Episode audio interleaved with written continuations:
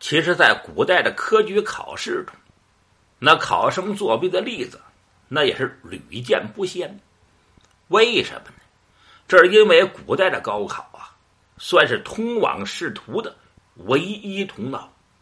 如果考中了的话，那就意味着鲤鱼跳龙门，往后什么事儿都不用发愁了。要是该着你时来运转。还能成为皇亲国戚之类的，所以很多考生都会不惜一切代价。那作弊的形式也是形形色色。那么古人在没有高科技辅助的手段下，他们如何作弊呢？在唐代科举考试中，在朝的一些势力大的官宦，这时候就出来干涉，严重的。影响了科举考试的秩序。比如说，唐玄宗时期有个叫杨国忠的外戚，他也是唐玄宗的宠臣。那平时这威风八面吧。他还有个不学无术的儿子，这是满朝文武大臣都知道的事其实啊，要当个官二代呀，那也挺美，那是吃喝不愁。吃尽穿绝，可是杨国忠啊，还是想让自己的儿子去参加考试。您想啊，人家别的大臣的儿子都考了一个功名回来，只有自己的儿子天天往家里一待啃老，这要是传出去，杨国忠的面子上也挂不住啊。所以呀，杨国忠让自己的儿子考个功名回来。这个大家都知道，以他儿子的智商啊，名落孙山那是板上钉钉的事儿。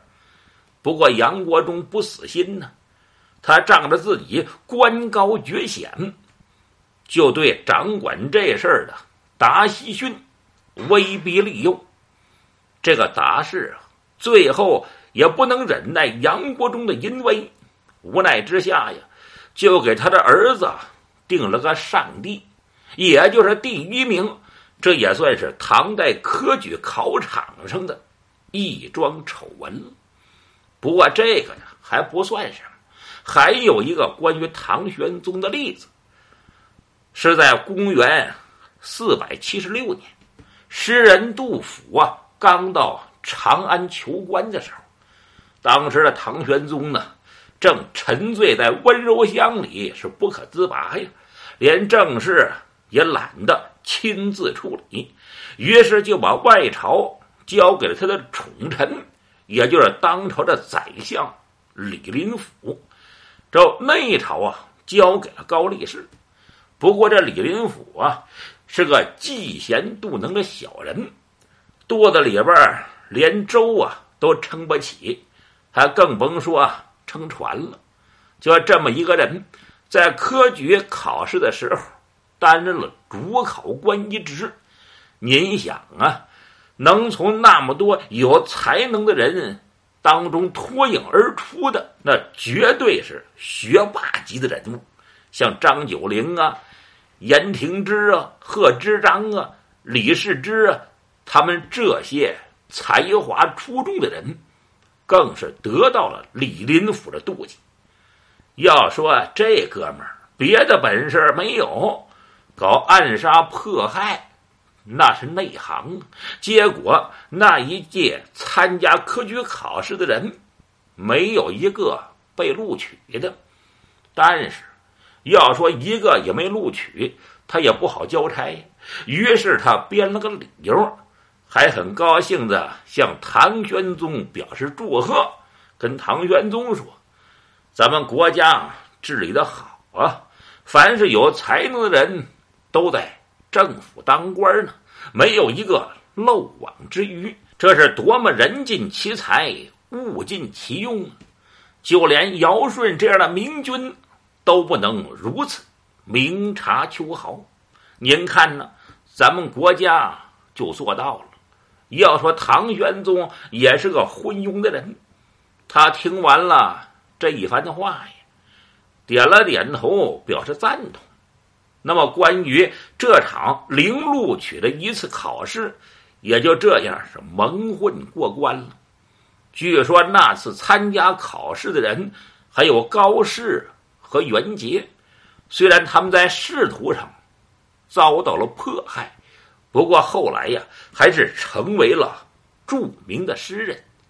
其实像这样荒唐的例子，那就太多。再比如南宋的时候，那个大奸臣秦桧有一次科举考试，他竟然仗着自己的势力，让自己呀只有九个月大的孙子考了状元。后来那些主考官也觉得不是那么回事你想呀，九个月大的孩子，恐怕连笔。都不认得，能参加考试，考的第一吗？怎么也不合乎常理。秦桧他心里想，我觉得也不行。后来经过这些人一商量，给了一个榜眼的头衔，是仅次于状元。一个九个月大的孩子是高榜中状元，这得让多少文人听完了以后跳江？这也算。科举考试中的一个比较离奇的、荒唐的考试了。实际上，在科举考试中有很多名额呀，甚至早就内定好了。这说明什么呀？这就是说，只要你爸爸是李刚，你的考试啊就会一路开绿灯。当然了，那些皇上也是昏庸无道。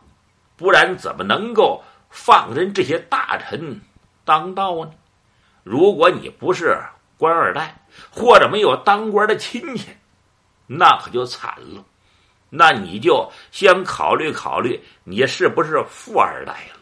因为在考场上，一般的起着最大作用的是主考官，有的时候他的一句话就给你定了生死。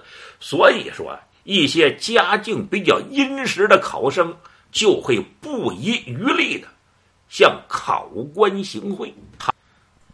唐玄宗龙朔在位的时候，有一个主考官叫董思公，他就是因为接受了某个考生的贿赂，成为了朝野上下的重要新闻之一。这也不算奇怪，因为考生行贿在唐代。是相当的普遍。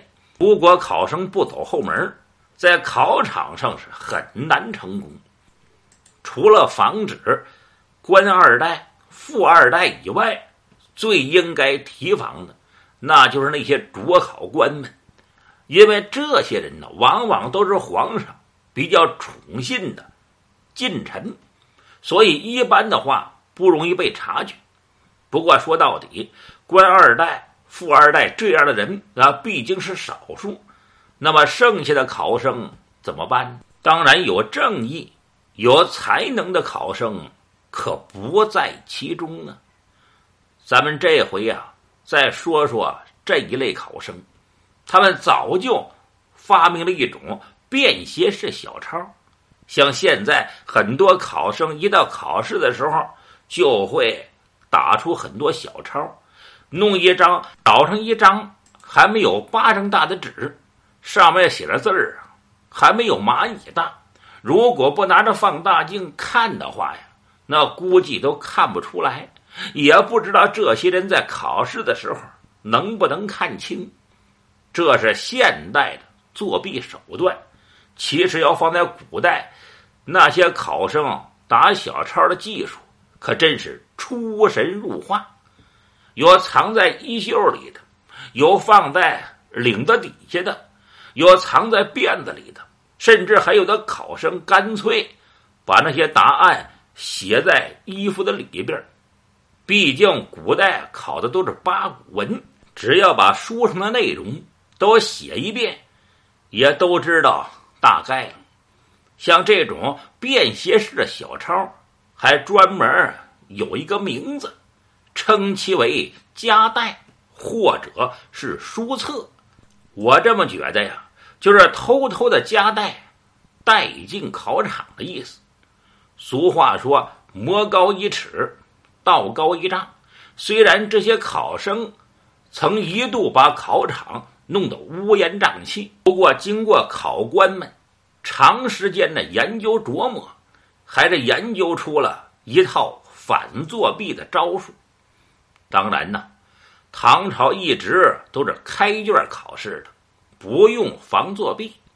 直到了宋朝，才开始正式的严格起来。像宋朝的安检搜身，就是为了防止有些考生带着小抄进入考场。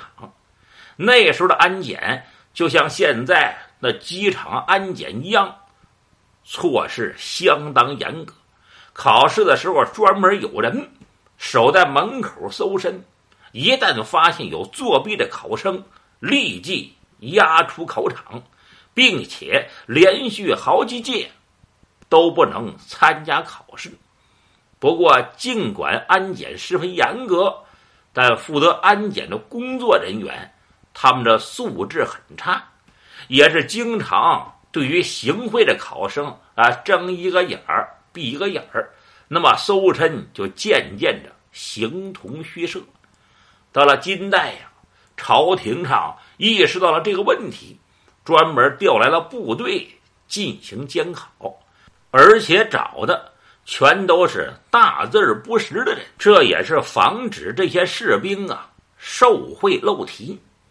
这些士兵呢，因为都是带兵打仗的大老粗，也不懂得怜香惜玉。在金史选举制中记载说，考生进考场的时候，都会主动的把衣服脱光了，裸着身子让士兵检查，还要把长头发都放下来，看看头发里边有没有藏着打过的小抄。更变态的是，连鼻孔、耳朵都要扒开看一看。您不妨闭上眼睛。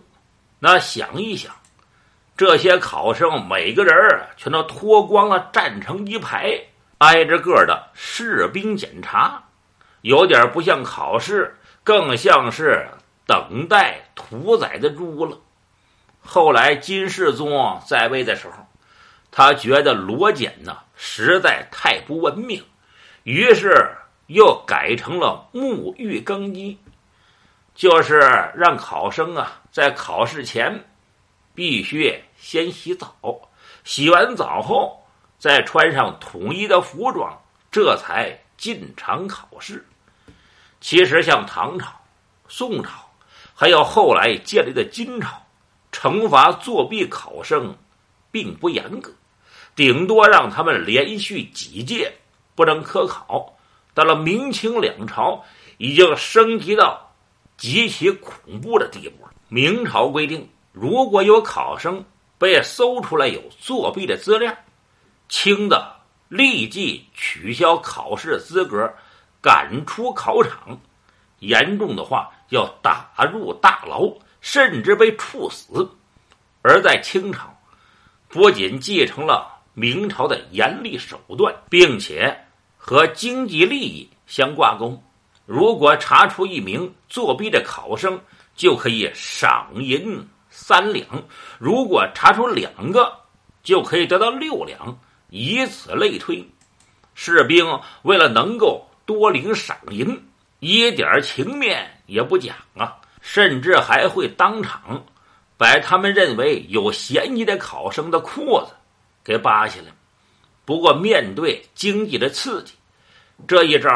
确实有效。据清高宗实录中记载，有一年当场交白卷的考生有六十八个，没有写完的考生三百二十九人，文不对题、词不达意的二百七十六人。